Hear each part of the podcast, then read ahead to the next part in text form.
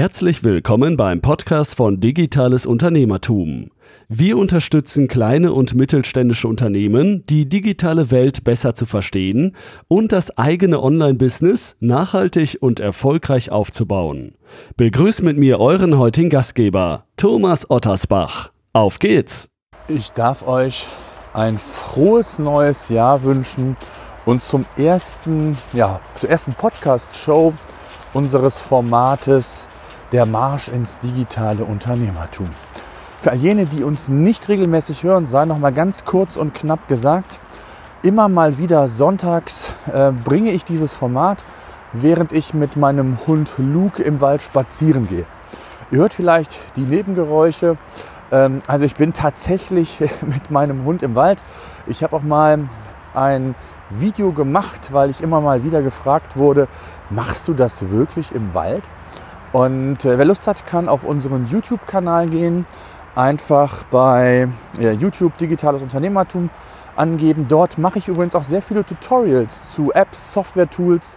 Ähm, also wer da Interesse haben sollte, einfach mal vorbeischauen, äh, den Kanal abonnieren, dann verpasst ihr keines der zukünftigen Videos mehr.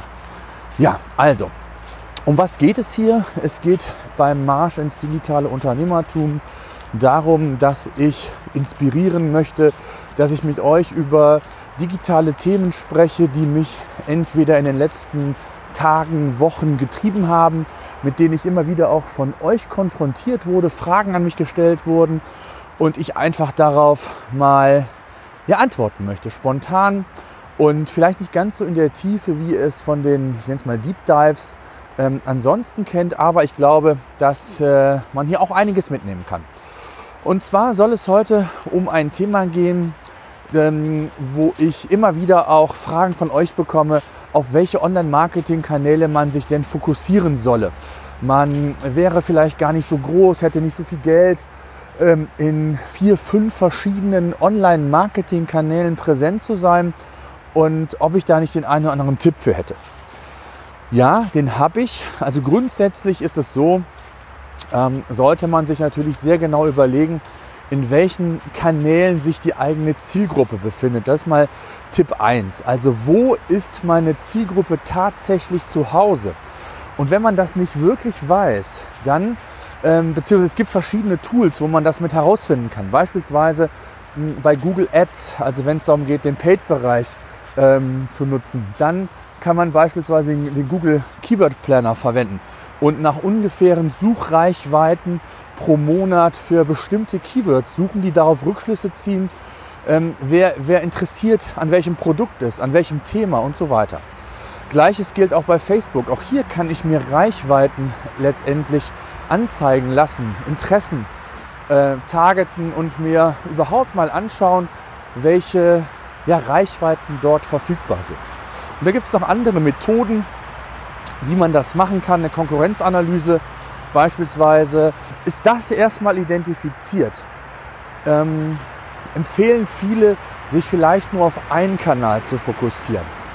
Und da kann ich nur von abraten, das funktioniert in der Regel nicht. Wenn es funktioniert, dann ist es wichtig aus meiner Perspektive und auch aus meiner Erfahrung, dass man sich zunächst einmal natürlich um das Fundament kümmern muss im Online-Marketing. Und das ist zum einen die eigene Webseite. Ganz klar, die muss stimmen. Egal, ob ich über welchen Kanal auch immer Leute auf mein Angebot zugreifen. Ich hoffe, ihr hört mich, ich gehe jetzt hier gerade im Wald an der Autobahn entlang. Ähm, müssen die Leute die, die richtigen und relevanten Informationen bekommen. Die muss ausführlich sein. Die muss entsprechend dem Anforderungsprofil, die ein Nutzer hat, aufbereitet sein. Sie muss responsive sein, das setze ich voraus, mobilfähig also. Das heißt also, ähm, die eigene Webseite ist das Erste. Das Zweite ist das Thema organische Reichweite. Ähm, ich weiß, dass das bei vielen nicht im Fokus steht. Aber insbesondere bei all jenen, die nicht so üppige Marketingbudgets haben und die vielleicht nicht von vornherein voll auf diesen Kanal setzen, können aber parallel daran arbeiten, diesen aufzubauen und auch hier äh, letztendlich die Grundlage schaffen für ein nachhaltiges Online-Business. Denn wenn man es tatsächlich schafft, ähm, Sichtbarkeit für bestimmte relevante Keywords, die für das eigene Business relevant sind, aufzubauen. Und das im besten Fall sogar neben der eigentlichen Hauptstrategie. Das heißt, ich habe doch nicht den Fokus online. Dann ist das auf jeden Fall schon ein, ein richtiger Schritt. Ähm, auch wenn das erstmal nur halbherzig klingt, bevor man gar nichts macht, ist es besser, sich erstmal darum zu kümmern, keine Frage.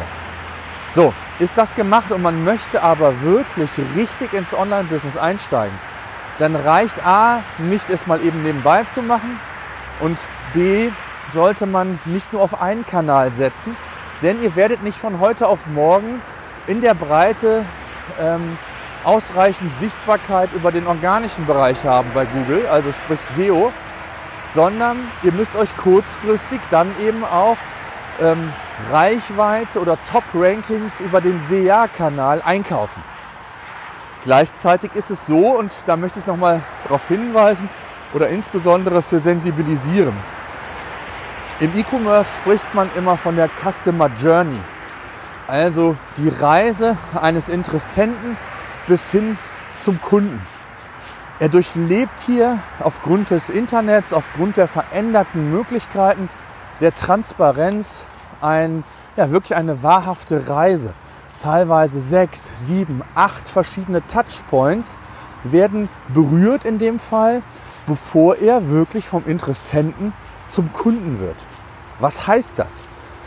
Weil er eben die verschiedenen Phasen durchlebt, ist es wichtig, möglichst häufig in diesen Phasen als Unternehmen präsent zu sein und für die unterschiedlichen Bedürfnisse eben Content anzubieten.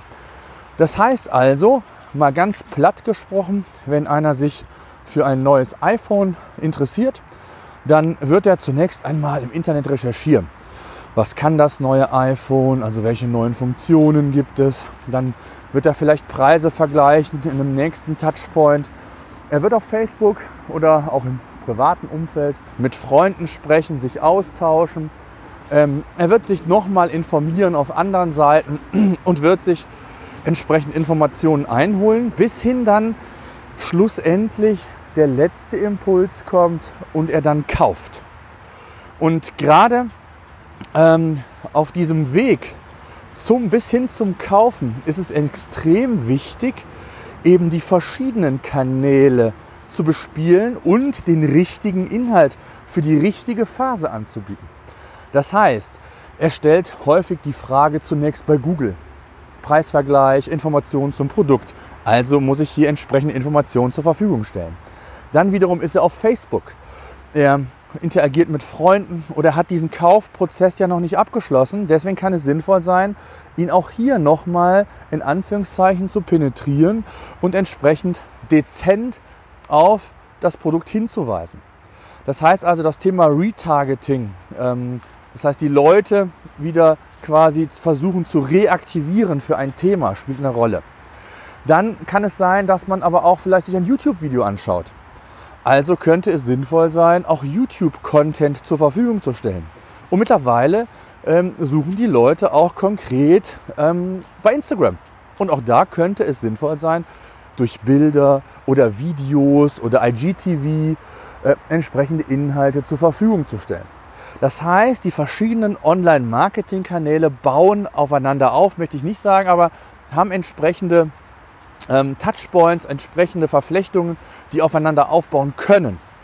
Und hier ist es erstmal wichtig, vielleicht im kleinen Maße zu testen, erstmal einen sogenannten Funnel aufzubauen, äh, zu überprüfen, wie man am geschicktesten, am besten äh, Kunden eben dazu bewegen kann, etwas zu tun. Das muss nicht immer Abverkauf sein. Das kann auch Lead-Generierung sein. Also wenn ich ein B2B-Unternehmen bin und möchte einfach nur Anfragen generieren. Oder ich möchte nur Newsletter-Abonnenten generieren ähm, und mache das über ein bestimmtes Thema, über ein White Paper, E-Book, was ich kostenfrei zur Verfügung stelle und eine entsprechende E-Mail-Adresse bekomme, weil ich dann weiß, dass sich derjenige für dieses bestimmte Thema interessiert. Also ihr seht schon, das Thema ist sehr komplex und äh, zugegeben, man muss nicht immer in der kompletten Tiefe anfangen. Aber es ist schon wichtig, sich Gedanken zu machen, wie man eben die Kunden oder mögliche Kunden auf seiner Reise mitnehmen kann und entsprechend mit ihnen ja, interagieren kann und sie mit den unterschiedlichsten Contentstücken, so möchte ich es mal sagen, äh, penetrieren kann. So, ich, ich, hoffe, ihr könnt mich noch hören.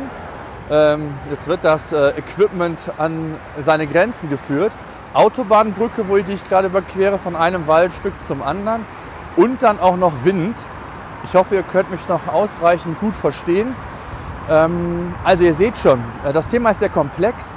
Ähm, es ist letztendlich richtig und gut, sich auf einige wenige vielleicht zunächst mal zu fokussieren, aber zu verstehen, dass die Grundlage guter Inhalt ist. Und jetzt erlebe ich es sehr häufig im Alltag, auch mit meinen Kunden, die ich da äh, zum Thema Digitalisierung, digitales Marketing, Sichtbarkeitsaufbau berate, dass man eben selbst in Eigenregie schon den einen oder anderen Anlauf genommen hat. Man hat vielleicht nur Google Ads geschaltet, man hat mal auf Facebook eine, eine Facebook Ads Kampagne geschaltet und diese dann autark analysiert.